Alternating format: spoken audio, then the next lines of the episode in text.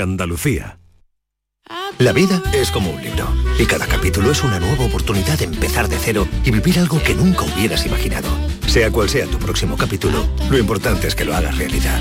Porque dentro de una vida y muchas vidas, ahora en Cofidis te ofrecemos un nuevo préstamo personal de hasta 60.000 euros. Entra en cofidis.es y cuenta con nosotros.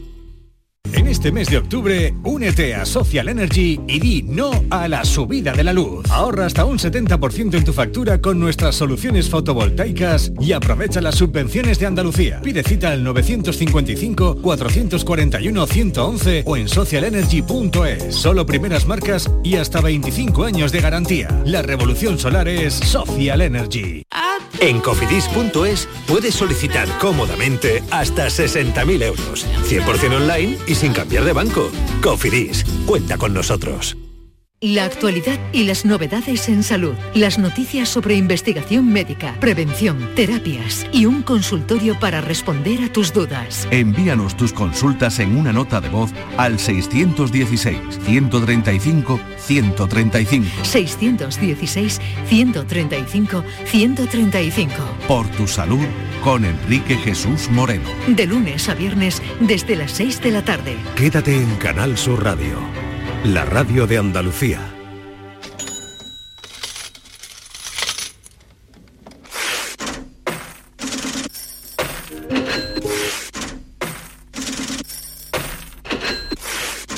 La tarde de Canal Sur Radio. La entrevista.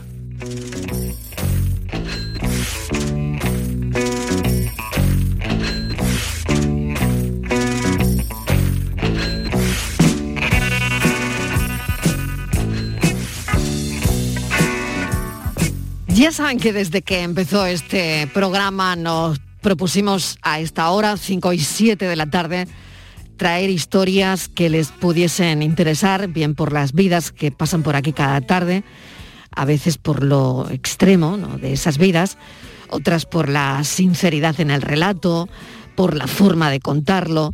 Lo cierto y verdad es que por aquí ha pasado gente que capta toda nuestra atención y hoy no va a ser diferente.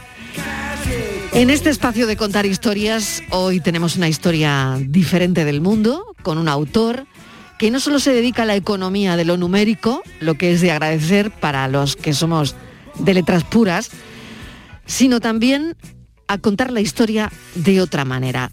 Hemos aprendido, por ejemplo, que el miedo en economía se llama incertidumbre, pero deberíamos acercar más la economía a la gente y al mismo tiempo la historia.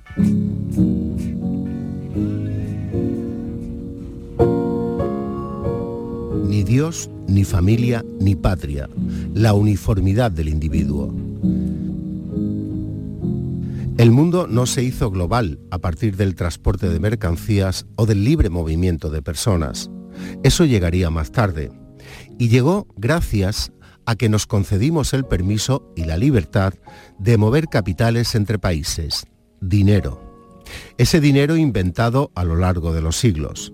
Ese dinero que primero fue mercancía, después metal, luego papel respaldado por el oro y finalmente dinero fiduciario, basado en la nada, con el único respaldo de las naciones que emitían cada moneda. Ese dinero fue el causante original de la globalización. Las finanzas internacionales crearon los mercados internacionales, pero sucedió a través de un mecanismo que, como tantas veces ha ocurrido en la historia, no podíamos prever. Fue a través de las empresas. Cuando los países abogaron por internacionalizar sus mercados financieros, lo hicieron por facilitar que los inversores de un país pudieran comprar y vender acciones en las bolsas internacionales, para que los países con superávit comercial pudieran otorgar préstamos internacionales no solo a través de los estados, sino también a través de la banca privada.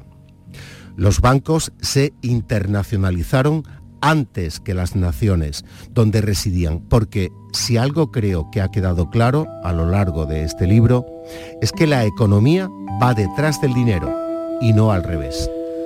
Hay un umbral, hay un punto sin retorno, sea no el final.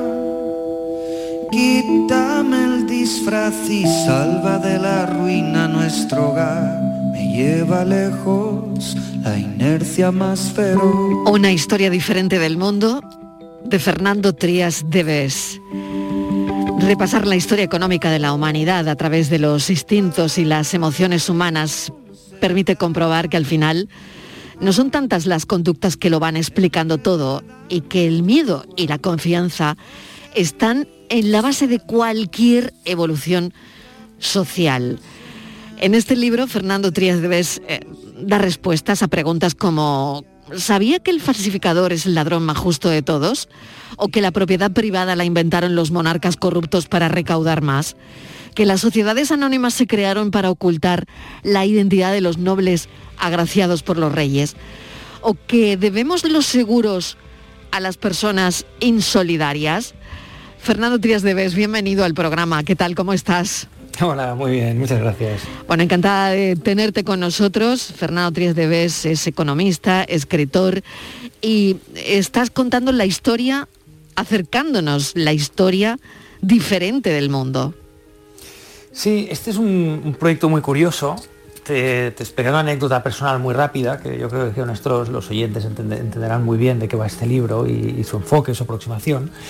Hace unos años estaba en el sur de Francia, de vacaciones de verano, y visité una isla que se llama la isla de Ré, que es preciosa, está frente a La Rochelle, en el Atlántico, y es una isla muy protegida, muy poco tráfico, y se, visita en bicicleta, caminando, y en un momento dado había un puesto comercial donde vendían productos típicos de la zona, era al aire libre porque era en pleno verano, pero lo curioso es que no había ni un vendedor, no había nadie, estaban todos los productos expuestos, llevaban marcados el precio había un cartelito en varios idiomas y decía, eh, bueno, esta es una forma de comercio muy duradera que nos gustaría sostener en esta isla, le pedimos que la respete, coja el producto que quiera, se lo lleva, está marcado el precio y el dinero lo pone en, esta, una cestita que encontrará ahí encima de la mesa y coja el cambio si es menester y por favor no robe nada porque es como comerciamos aquí, nos gustaría mantenerlo.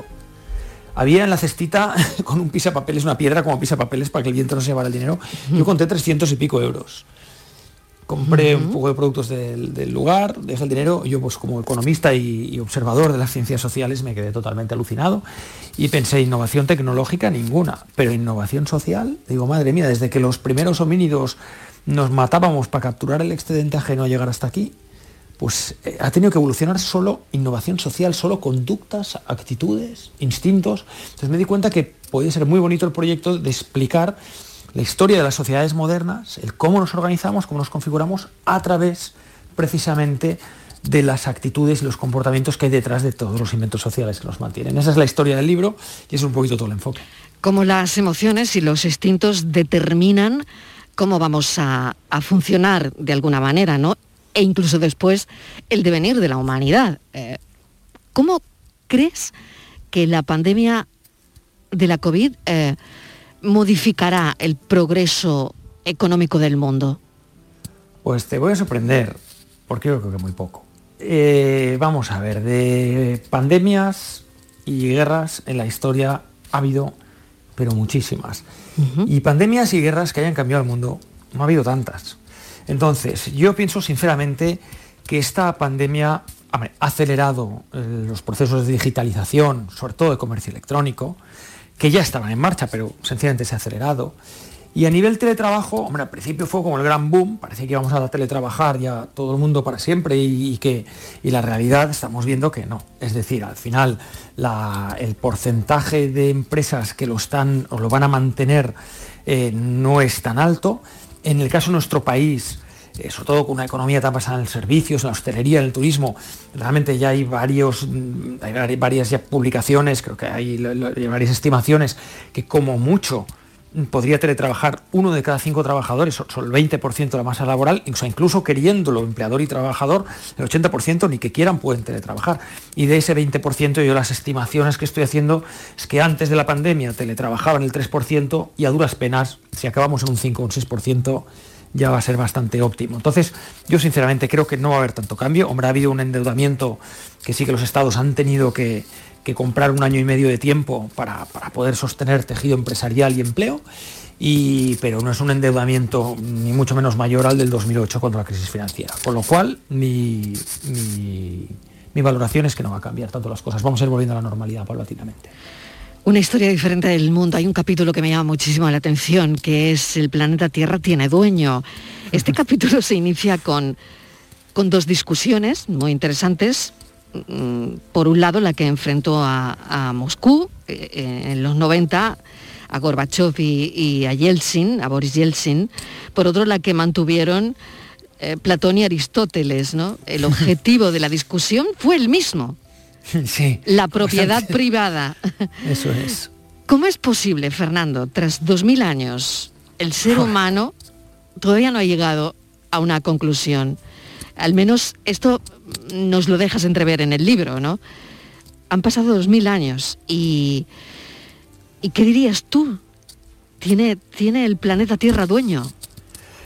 Bueno, ese título es porque tú realmente le planteas a nuestros ancestros cuando éramos cuando éramos nómadas, cuando éramos cazadores recolectores, tú le, llegas a plantear a un ancestro nuestro decir, mira, este, este trozo de tierra es mío. Mm. Nos habría mirado y habría dicho, pero, pero tú qué dices? El suelo no es de nadie, el suelo es suelo, la, tierra es tierra, ¿no? Hasta que no llegan los asentamientos y empiezan poco a poco a desarrollarse la propiedad privada, el, planeta Tierra no podía tener dueño esto era algo impensable. Esa discusión, que es una, o hay un, guiño, porque es una discusión prácticamente paralela en el tiempo entre, evidentemente, Platón y Aristóteles, y luego, miles de años después, entre Gorbachev y Yeltsin, en el momento en que se estaban valorando y discutiendo la liberalización de la propiedad privada en la URSS, porque la URSS no arrancó y tenían que cambiar las leyes, ¿no? y era un, gran debate, bueno, para, explicar cómo podemos llevar tantos años realmente debatiendo sobre si las, propiedades mm, deberían tener, y sobre todo las tierras, deberían tener una titularidad, privada o pública. Y, la realidad, y lo explico a lo largo del libro, es que se ha ido demostrando con el, con el paso del tiempo de los siglos que lo privado al final Mm, eh, es el mejor de los estímulos, es el mejor de los incentivos. Se sabe que lo comunal al final es nido a veces o de corrupción o que no cuidamos lo común igual que cuidamos lo propio, lo cual no significa que no tenga que haber ni bienes sociales, ni justicia social, ni no tenga que haber un Estado, ni mucho menos, ni mucho menos. Las socialdemocracias ya también han dejado muy claro que el mayor de los liberalismos no, funcionaron. Esto fue uno de los mensajes que dejó, que dejó la, realmente el comunismo y, por tanto es tiene que haber algunos tipos de, propiedades públicas, evidentemente, sobre todo las que la iniciativa privada no puede cubrir. Pero sí que sabemos que a nivel desarrollo de las sociedades, de las economías, la titularidad privada es la que realmente promueve el desarrollo. Recorre también em, en este libro la historia del dinero eh, que apareció a causa de de la dificultad para establecer la relación de intercambio entre productos diferentes, ¿no? Como animales, utensilios, cereales, pieles, ¿no? Eh, pero hay una cosa muy, muy curiosa, un capítulo que se llama El oro provino del espacio. Em, yo no sabía que el oro presente en la corteza terrestre es resultado de un bombardeo de asteroides sobre la Tierra hace unos 200 millones de años. Em, sorprendente sin duda, me ha sorprendido mucho y desde luego eh, hace honor al título, ¿no? Una historia diferente del mundo, no solo porque está contada diferente, sino porque me gustaría que nos contases ese oro que provino del espacio.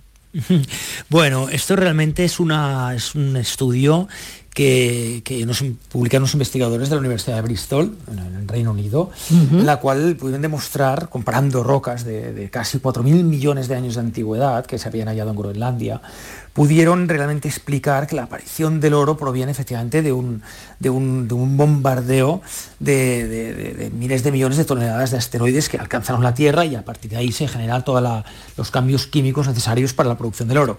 Bueno, más allá de esa, esa anécdota, al final el mensaje es que la cantidad de oro que hay en el planeta es limitada. Es decir, no, el oro no es ilimitado y que por tanto cuando el dinero estaba, estaba anclado en el, en patrón oro teníamos una cantidad limitada ya de dinero de antemano. Entonces llegó un momento que la población crece eh, mucho más, y igual que, la, que, todos los bienes materiales y la producción del mundo, y al final el, oro no es suficiente eh, contrapartida para poderle poner un, precio y un valor a todas las cosas. En la, historia del dinero que explico, algo que quizá la gente no sabe y es muy curioso, es que eh, antes que el oro, el dinero, el dinero aparece como una mercancía. muchas veces los niños, los hijos preguntan, pero, ¿podría ser el, mundo sin dinero? Porque, el niño primero aprende a intercambiar antes que manejar dinero, sobre todo, por ejemplo, con los cromos. ¿no? Y, el, dinero mm, no, es algo que de repente decimos, inventamos, ah, mira, vamos a utilizar dinero. No, las primeras formas de dinero, la primera moneda fue un buey. Porque si tú en una sociedad agrícola tenías un buey, tenías liquidez, porque era algo que quería todo el mundo. Entonces, hemos utilizado como dinero desde conchas marinas hasta piedras, todo tipo, maderas, todo tipo semillas, todo tipo de, cosas que son, eran mercancías. Entonces, el dinero es una mercancía que en un momento dado todo el mundo la quiere y sirve para transaccionar otras mercancías. El dinero surge del propio intercambio. Por eso, todas las civilizaciones de la historia, donde ha habido intercambio, ha habido dinero. Siempre ha habido alguna forma de dinero. Lo explico en el libro. El dinero, si hay intercambio, es inevitable, siempre aparece. Vamos a hablar de la luz, si le parece. lo, traemos eh, del recibo de la electricidad, lo traemos ahora a nuestro terreno. Me gustaría saber cómo lo va a contar la historia, pero por otro lado, también la gran pregunta sería, ¿qué necesidades son imprescindibles hoy y cuáles no lo son? Porque la sociedad de consumo emergió eh, a mediados del siglo XX, no sé si podríamos datarla ahí, pero eh, es la madre del cordero económico al final, ¿no? Y con cosas como eh, están ocurriendo ahora, que nos tocan directamente el bolsillo, bueno, hoy ha bajado el recibo de la luz un 10%, pero bueno, da igual, ¿no? La escalada es, es tremenda, ¿no? ¿Cómo, ¿Cómo lo interpreta? Bueno, vamos a ver, dos planos distintos. ¿no? Por un lado, el consumo, efectivamente, arranca antes, arranca a principios de siglo. Lo que pasa es que toda la sociedad de consumo que viene a tener dos intentos de arranque que se ven frenados por las dos contiendas mundiales. Entonces ya luego sí que realmente cuando acaba la Segunda Guerra Mundial Mm, eh, inspirados en el modelo norteamericano eh, de, coche, casa y familia a partir de ahí y a través de los electrodomésticos. Por ejemplo, yo hablo, dedico bastante, mm, unas cuantas páginas del libro a los electrodomésticos, que es un punto importantísimo en la creación de la sociedad de consumo, que se le ha dado relativamente poca importancia. El, electrodoméstico fue un símbolo de modernidad, donde empezaron los pagos por cuotas y donde realmente a través de los grandes almacenes norteamericanos, empezó la compra de productos para el hogar a plazos y, arranca realmente la, sociedad de consumo tal y cual la conocemos hoy en día. ¿no? Eso realmente ya ha sido continuado. La, ante la pregunta, ¿qué necesitamos y no necesitamos? La respuesta es personal. Eh, realmente los economistas hemos debatido muchísimo sobre si las empresas, las marcas crean necesidades o cubren necesidades que ya estaban ahí. Es un debate mm, mm, casi como el del huevo y la gallina, que fue primero el huevo y la gallina. O sea, realmente no, no, no alcanzas a, concluir si compramos las cosas porque las necesitamos o las empresas crean necesidades para que compremos las cosas. Perdón, Pero señor Trias de el teléfono móvil. Exacto, nos, móvil. ¿Nos han creado esa necesidad o verdaderamente lo necesitábamos? Bueno, mira, desde nos, comunica, nos comunicamos incluso con señales de humo desde hace mucho tiempo. Entonces, en realidad, claro, el, móvil, aparte este era el típico debate, hubo este debate muy candente cuando le apareció un teléfono móvil, gente que decía, yo jamás tendré móvil, yo me niego a tener móvil, los móviles no hacen falta, y hoy día hay más móviles que habitantes en España y en todos los países desarrollados, ¿no? La penetración del teléfono móvil ya es superior al ciento y pico por ciento, bueno, claro, porque ya todo el mundo tiene incluso más de, una, más de un aparato. Bueno, mm, Mm, al final, la respuesta a esa pregunta es personal. Es decide tú lo que necesitas. Aquí el problema, eh, por eso le llamo a ese capítulo también la religión del consumo, es hasta qué punto utilizamos los productos de consumo para cubrir necesidades que no son materiales. Es decir, incluso necesidades de autorrealización o necesidades espirituales. Eh, entonces, esto es lo importante. Lo importante no es tanto si el, consumo proviene de, pagar por cosas que no necesitamos, sino de la pregunta personal de qué estamos alimentando con lo que compramos. Esa es una reflexión personal de cada uno y todas las respuestas son legítimas, pues son propias y respetables. ¿Por qué nos endeudamos para consumir? Pues nos endeudamos para consumir porque hay un mecanismo en el ser humano que solo poseemos los humanos y ninguna otra especie sobre la Tierra, que es la capacidad de adelantarnos en el tiempo. Es decir, la relación que el ser humano tiene con el tiempo, tanto en todo, en la previsión a través de los seguros, eh, o al mismo tiempo el, propio dinero, que es el ahorro, no deja de ser un, consumo diferido que yo me guardo para más adelante, hasta al revés del ahorro, comprar endeudándome, es decir, yo anticipo ingresos de mañana para poder disfrutar hoy. Eh, hay dos tipos de endeudamiento. Uno que es inevitable, tienes que comprar un inmueble, una casa, un coche y no tienes, evidentemente no puedes tener todo el dinero porque es un bien que vas a necesitar varios años para poder desembolsar. Entonces esta es una, un endeudamiento que tú haces sencillamente porque la naturaleza del bien no lo permite, pero hay otro tipo de endeudamiento, es el endeudamiento para consumir, que es mucho más replanteable, que es eh, me gasto sueldos o ingresos de mañana para un cine, para un restaurante o para un fin de semana. ¿no? Es decir, algo que probablemente estás, estás gastándote en un ingreso que no tienes para disfrute de hoy. Y entonces ahí sí que es donde lo que estás haciendo es realmente anticipar un tiempo, un tiempo de disfrute de mañana, te lo traes a hoy posponiendo el esfuerzo a mañana. Hay una cosa interesante que me parece al, final del libro. Estamos eh, hablando con el autor y economista Fernando Trías de Eves, Una historia diferente del mundo, que es el libro que eh, nos ocupa y estamos presentando esta tarde. Decía que hay algo que me interesa mucho, que eh, es que ha incluido en el final del libro una guía de los instintos, conductas y emociones que cabe identificar como causas o trasfondos de hechos sociales y económicos. Ansia de poder, libertad, corrupción, miedo a perder, confianza, guerra, seguridad, especulación, afán de control. Bueno, todo esto está ahí, ¿no? Y, al final es que somos todo eso, ¿no? Sí, lo, este fue un ejercicio que quise hacer cuando acabé todo, todo este, este manuscrito y, y, tenía hecho todo el análisis de las sociedades y vi los instintos que había detrás. Había, había muchos, hay una lista muy larga, pero esos que has leído son los top 10, ¿no? los top 10, como se dice habitualmente. Eso es, eh, mm, apelando a Pareto, ese, ese, porcentaje pequeño de factores que explican el 80% de las cosas. ¿no? Y efectivamente estos aparecían en muchísimos de los fenómenos sociales. Y al final la conclusión que yo también llego con este libro es que los seres humanos somos previsibles en las conductas. Al final somos, somos muy previsibles, tenemos unas conductas que poco han variado a lo largo de los siglos, pero sin embargo los desenlaces en el que se materializan estas conductas, qué es lo que acaba realmente ocurriendo, sí que somos unos seres absolutamente impredecibles. ¿no? Yo creo porque confluyen evidentemente muchos más factores, la tecnología, la cultura, las religiones, la sociedad, intervienen muchísimos factores más que no solo la conducta y eso es lo que acaba dando la imprevisibilidad del ser humano junto a otra capacidad que es evidentemente el ingenio y la creatividad. Y no puedo terminar la charla sin hablar de desigualdades. Eh, si hablamos con un economista, también tengo que preguntarle por eso, ¿no? Las desigualdades, no sé si disminuyen o aumenta, eh, aumentan, pero desde luego no, son como antes. Pero al final, usted decía que como raza humana, eh, las grandes fortunas eh, a lo mejor nos gustan que se erosionen, que otras grandes empresas sean sustituidas por, por otras que compiten mejor, em, que el dinero de los ahorradores pierda valor, ah, no lo sé. ¿Está pasando eso ahora? ¿Cómo, ¿Cómo están el asunto de las desigualdades? ¿Cómo lo ve, no?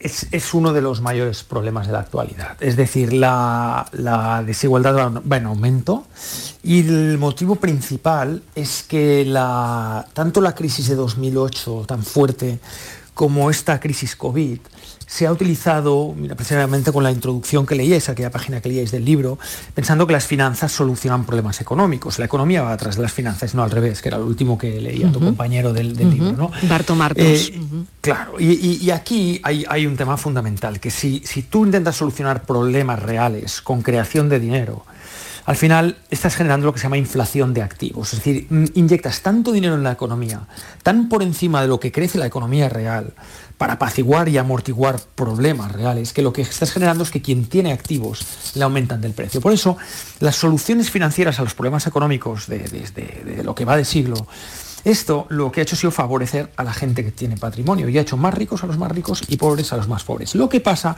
es que como la mayoría de socialdemocracias, los mínimos están más o menos garantizados, un salario mínimo, unas coberturas de salud, etcétera, pues no hay sangre en las calles. Pero en realidad esta, esta desigualdad es un problemón y es lo principal que debemos concentrarnos en, en la actualidad para solucionar porque no es bueno. Fernando Trías Debes, mil gracias por habernos acompañado. Una historia diferente del mundo. Lleva un subtítulo este libro, el cómo las emociones y los instintos determinan el funcionamiento y el devenir de la humanidad. Esta afirmación inicial desvela un poco el propósito ¿no? que tiene con esta obra y que nos ha contado que las emociones e instintos determinen el comportamiento de un individuo es algo que podemos aceptar porque somos seres inteligentes, ¿no? pero sometidos siempre a, a influencias.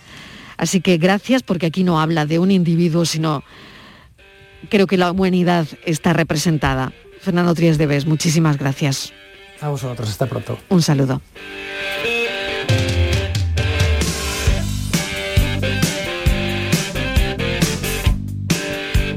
La tarde de Canal Sur Radio con Mariló Maldonado. También en nuestra app y en canalsur.es.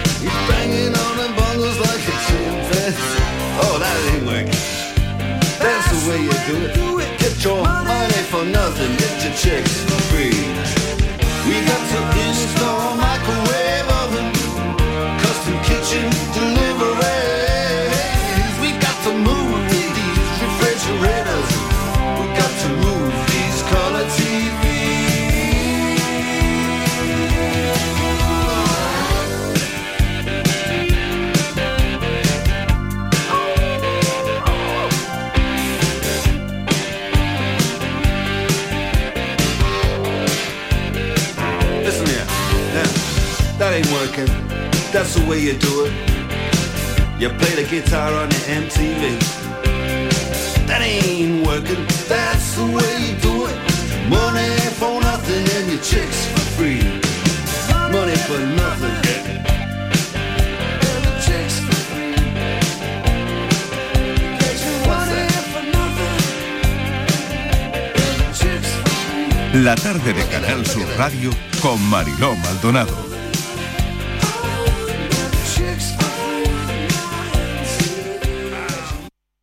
Canal Sur Radio Sevilla, la radio de Andalucía. Vuelve el arte, vuelve el ocio, vuelve la música y tú volverás a vibrar porque vuelve el ruido gracias al auditorio Nissan Cartuja. El antiguo pabellón de Canadá será el espacio que te haga sentir, que te haga disfrutar de grandes y únicos momentos. Cultura, música, ocio, arte. Conoce nuestra programación en auditorionissancartuja.com y vuelve a vibrar Sevilla.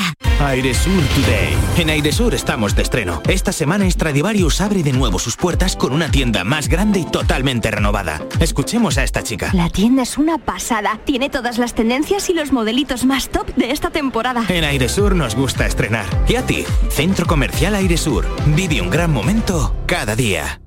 El rocío es pasión, es arte y devoción. Del 30 de septiembre al 14 de noviembre, Jubilar Rocío. Exposiciones, conciertos y conferencias en honor a la Reina de las Marismas. Toda la información en jubilarrocío.com.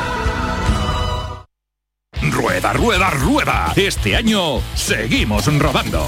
Llega el undécimo Salón del Motor de Ocasión de Sevilla del 28 de octubre al 1 de noviembre. Turismos, motocicletas y vehículos profesionales, kilómetro cero seminuevos y de ocasión de las principales marcas y modelos. Undécimo Salón del Motor de Ocasión de Sevilla. Del 28 de octubre al 1 de noviembre en Fibes. Seguimos rodando. ¡Atención! ¡Atención! El equipo de tiendas MGI informa. El viernes 22 de octubre vuelven los juguetes y este año te recomendamos que adelantes tus compras para no quedarte sin tus favoritos. ¿A qué esperas? Viernes 22 de octubre vuelven los juguetes a tiendas MGI. No te lo pierdas.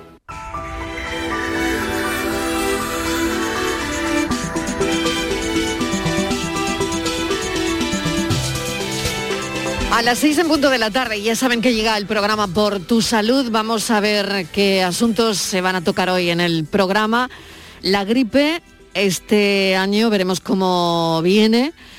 Marilo Seco, bienvenida, ¿qué tal? Uno de los temas que vais a abordar con los teléfonos abiertos esta tarde, ¿qué tal? Hola, ¿qué tal Marilo? Pues sí, efectivamente vamos a hablar de la gripe, vamos a hablar de la vacunación. Ya sabemos que ahora ya la cosa se ha relajado un poco, no hemos quitado las mascarillas en algunos sitios, eh, ya no tenemos tantas restricciones y seguramente puede haber más gripe. Y mm, claro, vamos a hablar de la vacunación porque hay novedades.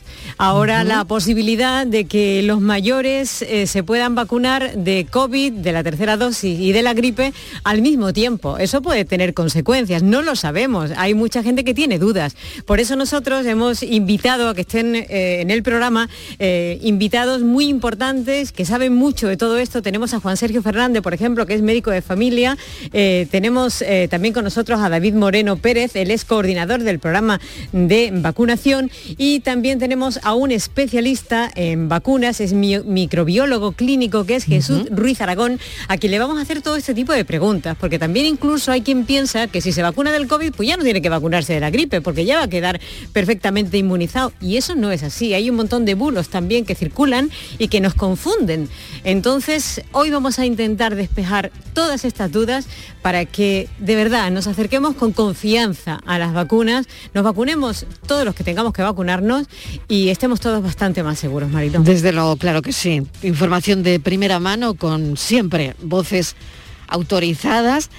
No nos olvidemos que el virus sigue circulando, que yo creo que es lo más importante, no Sí. olvidarse que el virus sigue ahí circulando, que ha vuelto a subir un poquito la incidencia en España, en Andalucía se ha estancado, ahí estamos eh, y veremos, veremos qué, qué pasa con todo esto, pero que es muy importante desde luego las vacunas, ahora que empieza la campaña de la gripe. Así que Marilo Seco, estaremos muy, muy, muy atentos. Claro que sí. Muchísimas gracias. A ti, gracias. Hasta las seis en punto de la tarde. Hasta ahora. El resumen de la jornada con la última hora del deporte, la economía y el análisis lo tienes en el Mirador de Andalucía. De lunes a viernes desde las 7 de la tarde con Natalia Barnés. Quédate en Canal Sur Radio, la radio de Andalucía. La tarde de Canal Sur Radio con Mariló Maldonado. Tienes el arma más letal. Sabes cómo hacer que me enganche cada vez que te vas. Eres mi debilidad. Deja de dolerme la herida cuando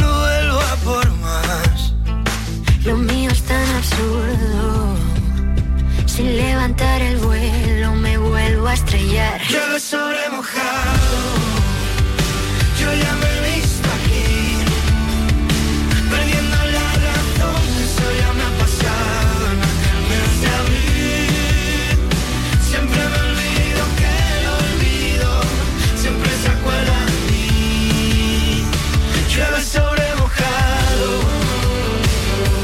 Saben que este es el programa de la tarde de Canal Sur Radio, que nos llamamos así, la tarde de Canal Sur Radio. Si le preguntan, díganlo, por favor. La tarde de Canal Sur Radio, que le llaman por teléfono y le dicen, eh, ¿qué escucha? Pues oiga, yo escucho la tarde de Canal Sur Radio. Eh, nada, bueno, un inciso que se me ha ocurrido hacer porque em, tenemos muchos subtítulos dentro del programa, eh, nosotros internamente, y a esto que hace Borja Rodríguez a esta hora, también lo llamamos la tarde del amor. Exacto. Borja Rodríguez que vuelve como sexólogo, nunca ha dejado de serlo, también cuando viene al café, sigue vestido de sexólogo y psicólogo. No me quito el traje, no me quito el Nunca traje. se quita el traje, es lógico, por otro lado. Pero que vuelve, y vuelve también la Martínez, Estíbaliz Martínez. Que nunca se fue. Que nunca, se, fue, se fue. nunca se va, ella nunca se va, ella siempre está aquí. Y De guardia, 24 horas. 24 horas de guardia. Bueno, un ratito tiene para, Para- para comer y a las 6, y comer y volver para preparar el siguiente, el siguiente programa. Bueno, pero eh, sí hemos preparado un montón de cosas, Estíbaliz, sobre la tarde, Uf. para la tarde del amor. Borja, No sé si nos va a dar tiempo a todo, pero Bueno. mira, llegaremos hasta donde lleguemos. Y ya está, ¿vale? y se guarda para la semana que viene. Eso es esto es, uno eso parar. es, esto- aquí no paramos. Claro, fíjate, Borja, que ahora estos días pues se está haciendo ya balance del tema de los divorcios, de las separaciones, después de eh, después del verano, estamos llegando ya a final de año, balance del año pasado, comparativas, sobre todo después del verano, ¿no? Es cuando se suelen hacer esos balances. Y siempre crecen los divorcios, es decir, es decir, parejas que se rompen. Y ahora empiezan las preguntas, los consultorios, los reportajes, las investigaciones. ¿Cuál es el motivo real que lleva a tantas parejas a la ruptura? ¿Es la infidelidad, Borja? ¿Es el aburrimiento? ¿Es eh, la desconfianza? ¿Es el ya no lo hemos dicho todo y hasta aquí se acabó? ¿Hay que conocer gente nueva? ¿Qué es? ¿O A es ver. una moda? ver, ¿O es una ver, moda? No, no, no, yo, yo, vamos, no quiero pensar que sea una moda. Pero yo creo que sí ha cambiado un poco el perfil. Siempre se ha dicho, y es verdad que después de las navidades y después del verano, sobre todo Sí, después del verano, hay sí. un aumento muy grande de divorcios. Y generalmente siempre se ha dicho que era porque, ah, pues bueno, como con los estrés de vidas que llevábamos y tal, Sí. de pronto nos encontramos en, en vacaciones con qui- 15 días o 20 un mes con una persona y tú dices, ¿esta persona quién es? Sí. Y no nos ponemos de acuerdo en nada y nos peleamos y discutimos y tal. Pero yo creo que hay una tendencia que está empezando a cambiar y es el hecho de que realmente ese periodo de vacaciones en el que compartes con tu pareja te das cuenta de que realmente ya no quieres estar ahí. Ya no solo porque haya peleas o no peleas, sino porque ya no, no quieres estar en esa relación, no quieres pertenecer a esa, a esa pareja. Puede ser por, por- pues sí, puede ser porque haya habido movidas, pero también puede ser simplemente porque las dos personas o una de ellas ha cambiado, porque no podemos olvidar que cuando hablamos de relaciones, cuando hablamos de amor, el amor y, la- y lo que son las relaciones lo construimos las personas y obviamente las personas cambiamos. Esto que parece de perogrullo no lo es tanto cuando estás dentro de una relación. Entonces sí es verdad que eso sí se puede... eh, yo creo que eso es realmente lo que está pasando. La gente se está dando cuenta de que a lo mejor no quiere estar con esa persona dentro de ese periodo vacacional. Sí, pero fíjate, eh, normalmente se suele dar a veces hay un, además hay un, hay como un tiempo, ¿no? Eh, cuando tienes niños, los niños tienen 5, 7 años, ahí es cuando la relación, yo no sé si es una crisis que siempre se ha dado, pero quizá antes se superaban o hacían por, por superarla y ahora ya no, ahora quizá somos menos tolerantes. Estoy preguntando, no sé, ¿eh? somos menos tolerantes y cuando hay una, una crisis dices, se acabó, rompo y que sea lo que sea. O no, o dices, antes igual se hacían más intentos, pues decir, vamos a ver qué nos pasa, vamos a sentarnos, no vamos a tirar una vida por delante. Hombre, si no hay una razón de peso, cuando hay una Claro, razón de depende a lo peso- que llamemos Claro. tolerancia, ¿no? Claro, También por otro lado, cuando hay ¿no? una razón de Mm. peso no hay más que hablar. Claro, no, pero siempre se ha dicho esto de... A ver. Se ha escuchado mucho, ¿no? Es que las parejas de ahora es que no tienen paciencia para nada. Bueno, Es yo- que depende. Claro, pero Claro. incluso ese depende puede ser una cosa de decir, Eso ¿yo se dice tengo que mucho, aguantar eso dice relación? mucho. Exacto, ¿no? Pero no que es Mm. porque sea una relación chunga o porque haya violencia, sino porque yo tengo que aguantar un, estar en un sitio en el que ya no me apetece estar. Me ha apetecido estar durante X tiempo, pero ya no me apetece. Ya no quiero seguir aquí.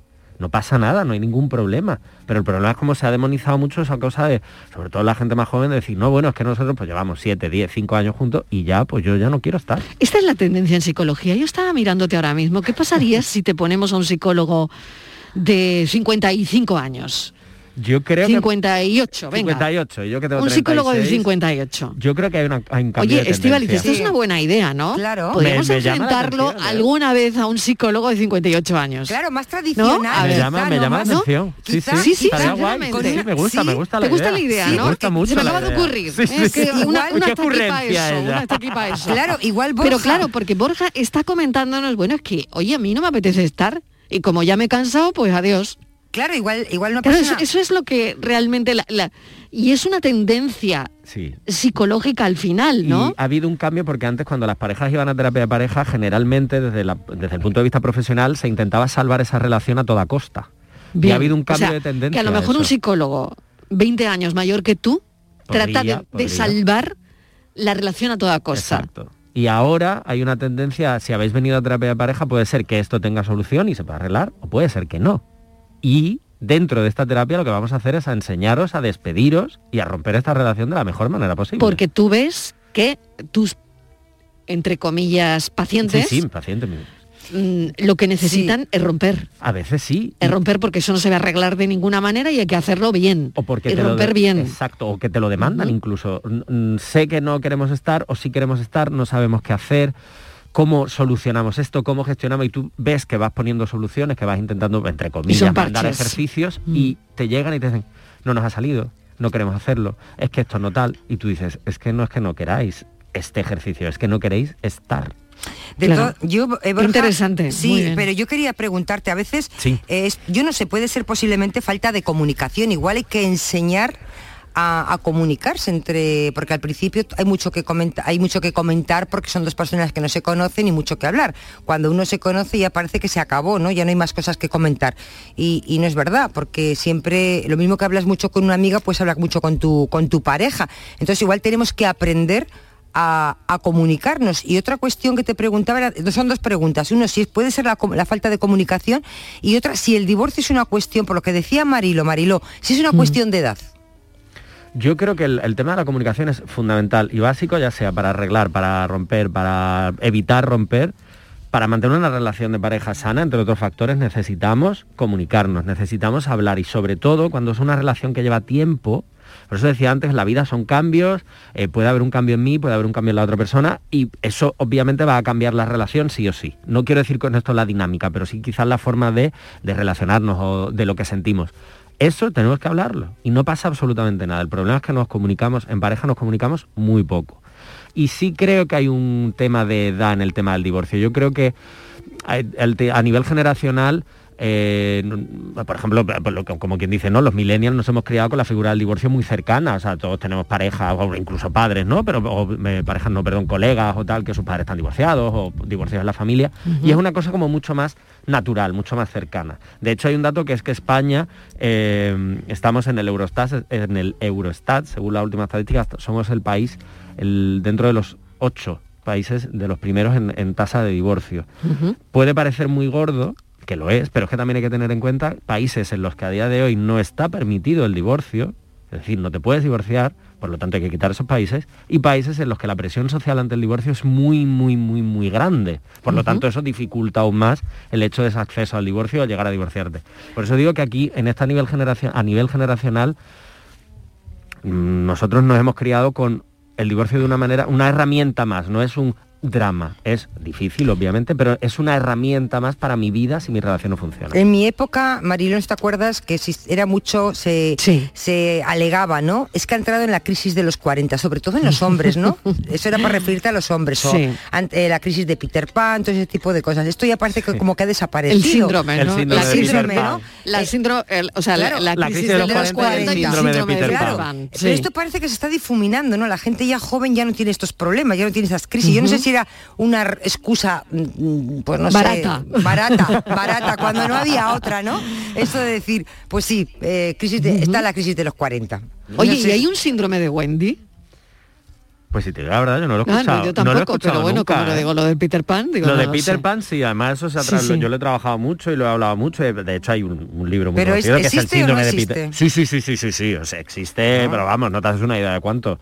Y sobre todo, es ¿Cómo curioso, son? ¿Cómo son? eh, ¿Cómo es un Peter Pan? hombres que no quieren crecer. Lo que pasa que antes eso llegaba Que no lo- quieren madurar. Exacto, pero no quieren madurar, que eso llegaba antes, es verdad, con los 40, con los 40 y tantos, y ahora se está viendo que cada vez es antes. No quieren crecer, no quieren Pero si no les da tiempo a no quieren- madurar, antes no les da tiempo. Claro, pero cuando hablamos de esa madurez, por ejemplo, es un poco de decir, bueno, tengo 25 años, ¿qué hago con mi vida? No sé qué hacer, estoy perdido, me he hecho una pareja y de pronto ya es el centro de mi existencia y no quiero ocuparme de nada más, quiero tener esta parcelita. Suelen ser bastante inmaduros a nivel emocional, no tienen eh, objetivos claros, vitales, más allá de levantarme de trabajar de 8 a 3 o de 8 a 6 o de 8 a 8. Es verdad que hay ahí un, un nivel, necesitan un nivel muy alto de cuidados. Pasan de hecho muchas veces a ser un hijo más.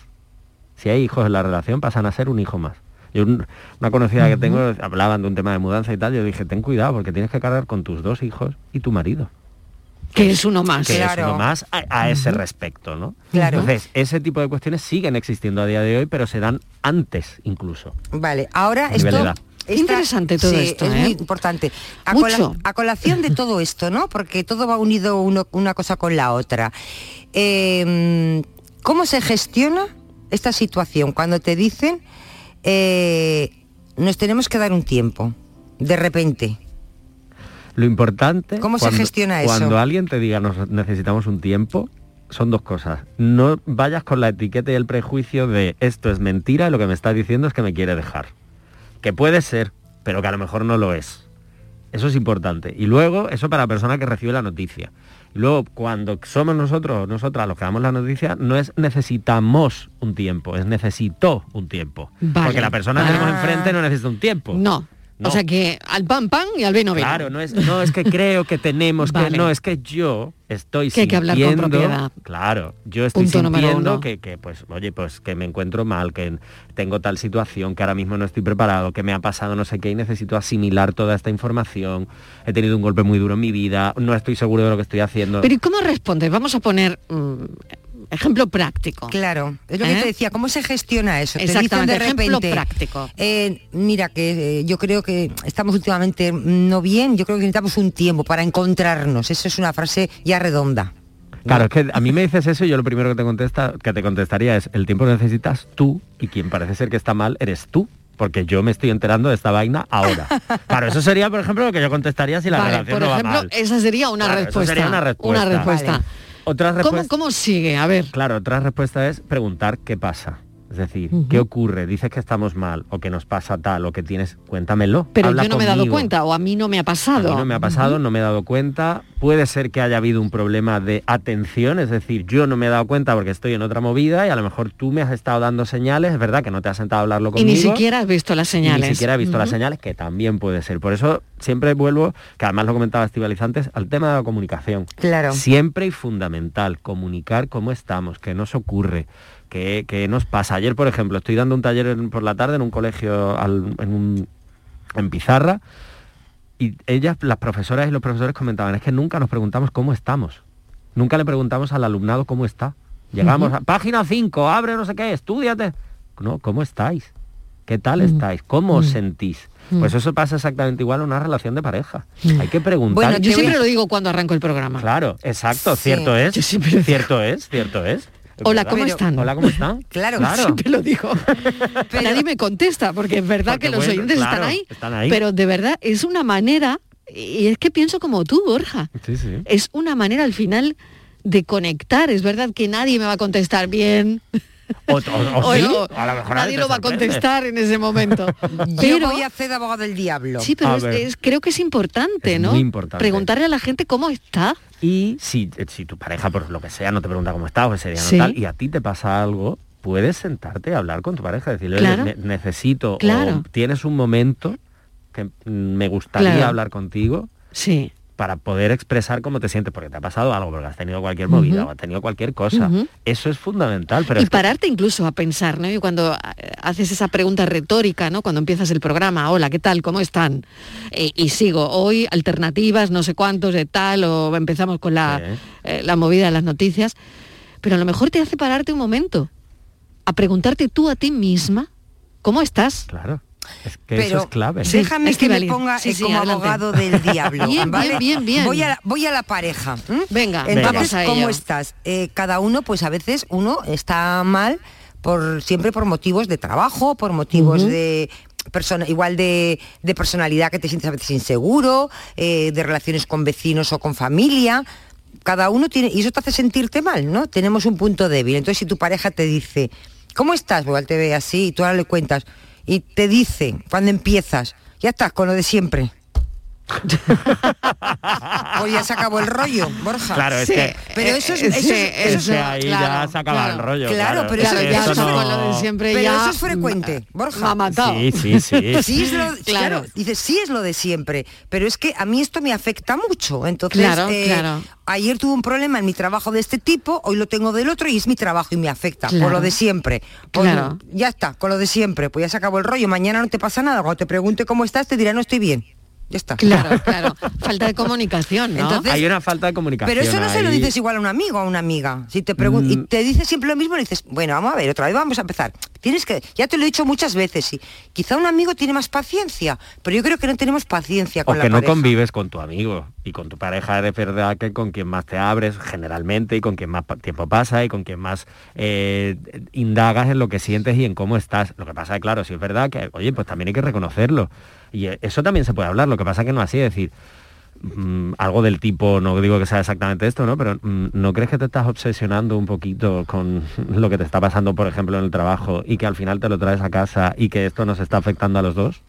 O igual abrir una ventana, decirle, mira, vamos a ver, pues esto vamos a ver cómo se puede gestionar, o yo, yo cómo lo haría. Pero claro, si te dicen, ya estás como siempre, va, ya está, No, con lo sí, mismo de siempre. El ya estás como siempre, eso te Esa cierra es la toda la comunicación. y eso- Esa- eso es una, una puerta, un portazo, perdón, en la cara a la comunicación. Pero de esos o sea, después de eso no hay nada. Esos portazos Son se muy dan. frecuentes, son Eh, muy frecuentes. Oye, un día podríamos hablar de portazos también, ¿no? Pues sí, claro. Claro, de esos portazos que damos eh, Pues ese, lingüísticos, Lingüísticos. ese. portazos lingüísticos que no deberíamos dar nunca. Me lo estoy apuntando ahora mismo. Venga, Estivaliz, Claro. apúntalo tú también. También, hombre. Un Eso día de- hablaremos de los portazos, De los portazos, en, de los en portazos. la- en- en conflictos de pareja. Exacto. Bueno, a veces no hace falta un gran conflicto para que te den un portazo, Un portazo ¿no? en la Eh, cara. Lingüístico. ¿no? Lingüístico, lingüístico. Hablamos Exacto. de portazos lingüísticos. Pero esas frases que además tienen cierto prejuicio. que Sí, sí, y que rompen todo lo que va a venir después, ¿no? Porque ya se te quitan las ganas Ya de no- seguir ya- hablando. ya no claro, quieres, ya no quieres más. Pues lo bueno, hablamos, lo hablamos. Estíbaliz Martínez, hasta mañana. Hasta un beso. mañana, adiós, Borja chao. Rodríguez, gracias. Muchas Hasta mañana. Chao. Pensamos.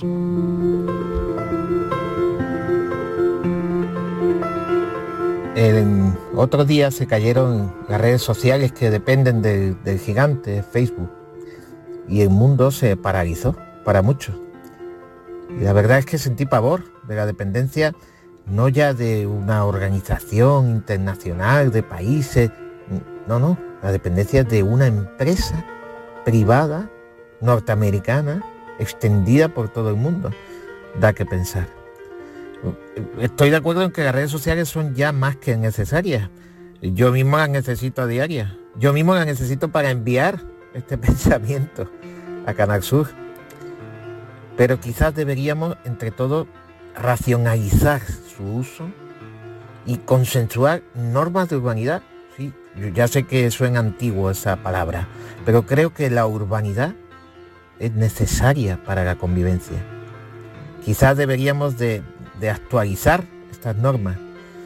Del niño en la mesa no se canta, deberíamos de pasar al niño en la mesa no se canta ni se coge el móvil.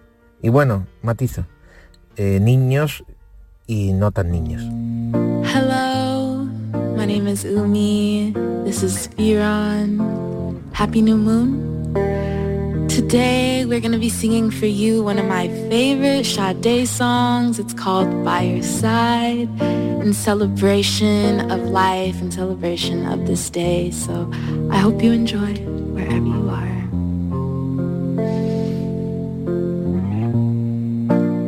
Think I'd leave you sad, baby? You know me better than that. Pensar mejor. Hoy en nuestro Pensar mejor, Jaime Aguilera, escritor, donde nos hablaba de las redes sociales, de Facebook, de lo que pasó el otro día, de que comemos con el móvil al lado, y, en fin, al final todo eso, educación. Eh, queremos que penséis sobre eso, así que nos vamos hoy eh, con ese pensamiento. Y también con, hablando de Facebook, con esa compañía de Zuckerberg que atraviesa una de las peores etapas desde su nacimiento, porque ya saben lo que ha pasado con una de sus empleadas, exdirectora de producto de Facebook, que ha filtrado documentos sobre su funcionamiento interno. Y lo que ha dicho ella es que se unió a la empresa porque creía que Facebook tenía un potencial para hacernos mejores y que denuncia porque cree firmemente que perjudica a los niños y debilita a la democracia. Yo lo dejo abierto para que también lo piensen. Mañana volvemos a las 3 en punto de la tarde. Adiós.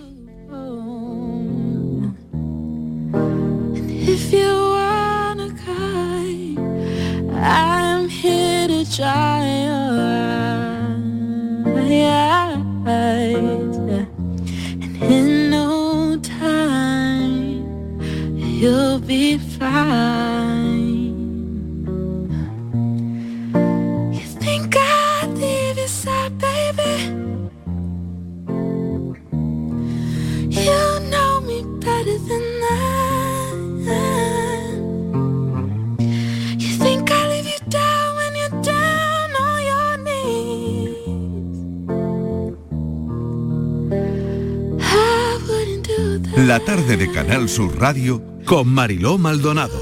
También en nuestra app y en canalsur.es.